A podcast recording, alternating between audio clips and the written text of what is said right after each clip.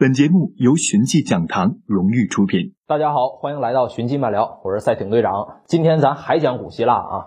上次咱讲到啊，这个希腊神话，这好些个人留言都跟我说，这哎，我听完三观都成马赛克了，这怎么跟我小时候是吧？这讲的不一样啊。咱们之前看的，然后跟我现在讲的能有这么大的这个落差哈，主要是因为咱们以前看的这个神话，那就应该是荷马史诗《伊利亚特》啊，讲这个特洛伊战争那个。那里边的这个神仙呢，他只打架不钻被窝。那这个《伊利亚特》呢，它不仅是说第一次把希腊众神哎写的这么干净，也是第一次记录希腊咋打仗。不过这个史诗它毕竟是史诗啊，真实性不高。那实际上希腊是怎么打仗的？咱们就从他们最精彩的一场战争，也是第一次亚欧对决——希波战争说起。在讲之前啊，我先强调一点，就是我们今天说的希腊是一个国家，但当时不是，当时是一个地区概念。当时希腊就是说指的是啊，今天希腊半岛的那个这这块地方。当时这个希腊这个地区呢，它有很多城邦啊，每个城邦大概就是一个小国。雅典和斯巴达里就是这些个小国里边最有名的两个。那今天这个故事里啊，就他俩有戏份，所以那个别人就不提了。希腊人的对手啊，波斯人一开始呢没什么势力，后来一点点抖起来了。先打败了这个小亚细亚里边最有钱的这个吕底亚王国，后来又相继征服了西亚和埃及。这居鲁士国王觉着我自个儿哎，我好使啊，然后给自个儿上封号啊，说自己是什么世界之王、伟大之王。正统之王、苏美尔之王，好像还有什么世界诸宗教之王，可能当时也没有那么些个宗教，好几十个称号，这一张 A4 纸这印不完。这些个称号啊，在以后的波斯统治者里边都得到了保留，一直保留到一九七九年巴列维王朝垮台。这新来的那个霍梅尼，他可能是说文化水平不高，我认不全这么多字儿啊，就把这些这个封号啊给废了。那波斯人的地盘越来越大，他就跟希腊干上了。公元前四百九十一年。波斯国王大流士一世远征希腊，去之前先给希腊带个话，意思大概是说，我管你们要点东西啊，但是我不多要，我就要点土壤和水。你放在今天这玩意儿不叫事儿，你想要给你呗，是吧？我家土好，上的都是我自个儿的肥料，是吧？那长东西可快了。在当时这不一样啊，农业社会里边这土壤和水呢，这是俩最值钱的东西。我把这俩给你了。我上哪儿种地去，是吧？不种地，我喝风去。那希腊人看见这个，反正他们也挺逗的。他把这个波斯的这个信使啊分成两队啊，一队扔河里，一队活埋，是吧？你不是想想要这个土壤和水吗？啊，管够。这大流士一世一看，我跟你好说好商量，你把老子的快递员给活埋了，你是不是皮紧了？找松呢？带着一堆人一路就打到了。离雅典城邦很近的马拉松平原，雅典人一听说波斯人来了，这赶紧摇人。他们派传令官菲利比蒂斯上斯巴达，让他们过来说帮场子。传令官接到命令，跟上司说：“行，那我准备一下，我马上就走。”上司说：“你抓紧，现在就走。你要啥自行车？”这哥们儿就一路撩到斯巴达。结果这斯巴达人他他有点怂，我不敢，就是不敢跟这个这个，呃，雅典一起搅和啊。说我们有个传统，这我我们得等月亮圆了之后才能打仗。现在没到八月十五啊，不能去。这菲利比蒂斯就白跑了，说快一百五十公里。那雅典人一瞅，没人帮他，硬着头皮干吧。但别看是说他们孤军奋战啊，但人战斗力可不弱。人雅典呢也是年少轻狂，打打杀杀是吧？堪称是希腊地区的著名狠人。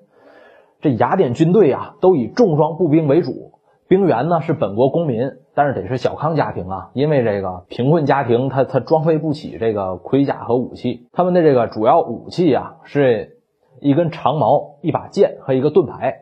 打仗的时候，步兵会排成八到十二排的方阵，每名士兵把自己的大圆盾套在左胳膊肘上，挡着自个身子，说别让人怼了。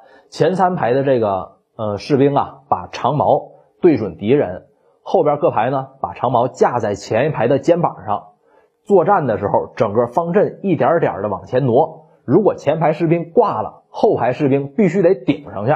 这雅典军队啊，趁着波斯还没准备好，率先从马拉松平原发起强攻。波斯人被打了个措手不及，损失了六千四百多人。但雅典那边伤亡不到两百。这一仗也就宣告了，说第一次希波战争以雅典人的全面胜利而告终。这仗打完以后，那个传令官菲利比利斯又奉命跑回雅典报信儿啊。他以这个比香港记者还快的速度跑完全程，报完喜讯之后，生命透支，倒地身亡。为了纪念这位英雄啊，后人就把这个长跑项目定名为马拉松。马拉松一共要跑四十二点一九五公里，这就是菲利比利斯从战场跑回到雅典的距离。波斯人吃了败仗，伟大之王让人啪啪打脸，他受得了这个气吗？是吧？那准备接着整啊，接着弄希腊。这公元前四百八十年，波斯人就发兵四百二十万再次远征。这数其实有点吹了啊！现在波斯有没有四百二十万军队呀？呃，实际上这个数应该是不到二十万吧。一部分希腊城邦呢就组成联盟保家卫国。这回斯巴达没犯怂啊，主动加入。这希腊城邦一看，行啊，有刚啊你，那行，你来当老大吧。啊，推举这个斯巴达国王利奥尼达一世当联军总指挥。他呢带着一支军队镇守温泉关，发现自己腹背受敌以后，命令部下撤退，自己带着三百个斯巴达士兵断后啊，最终全部阵亡。后来，这个电影《斯巴达三百勇士》讲的就是这段故事。那利奥尼达挂了以后，这雅典人蒂米斯托克利就当上了总指挥。他合计合计，觉着这波斯陆军呐打仗太虎了，我弄不过他。马拉松那一仗能打赢他们，那纯属是树林子里放屁啊！凑巧，咱要想干赢他们，怎么弄？这还得靠海军。当时这个希腊有着世界上最先进的航海技术，他们装备这个三桨战船。里边有一百七十个是桨手，船上呢有这个十五个士兵和五个弓箭手，另外还有什么控制方向的舵手啊，这个发信号的笛手啊，这些个其他船员。三桨战船的船头啊是用铜皮包裹的撞角，打仗的时候，这战船以最快的速度怼过去，利用撞角呢从这个侧面或者是正面说撞翻或者撞漏敌人的战船，也可以说从一个角度切入啊，我这个。撞断敌人的船桨，我让他们失去动力，是吧？那如果说撞击战不好使的话，就会采用接舷战。这三桨战船靠近对方的船舷，士兵跳到这个对面甲板上去砍人。这个接舷战呢，也叫跳帮登船。这种战术，反正在当时也是没办法的事，因为当时没有炮啊，也没有这个趁手的这个抛石机，所以只能说把陆战这搬到海上。那么决战前夜，这希腊联军司令蒂米斯托克利，他把舰队停在了萨拉米斯海湾，然后呢，派了几个大忽悠到这个波斯军队里面，说这散布谣言，啊，希腊内部现在啊四分五裂，啊，大部分人都想逃跑，这不逃跑的都想都都要投降。他们这么一忽悠，这波斯人就被忽悠捏了啊，赶紧说派战船封锁萨拉米斯海湾，就想趁乱说全歼了这个希腊海军。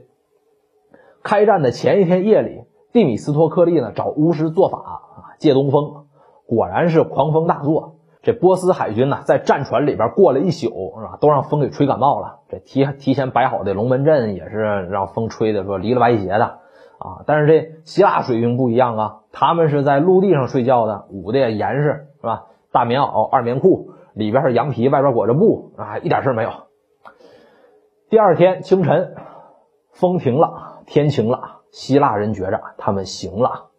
蒂米斯托克利在军中擂鼓，吩咐舰队出港迎战。随后，希腊舰队朝着这波斯战船一顿怼啊，不少这个波斯战船呢都被撞得散架子了。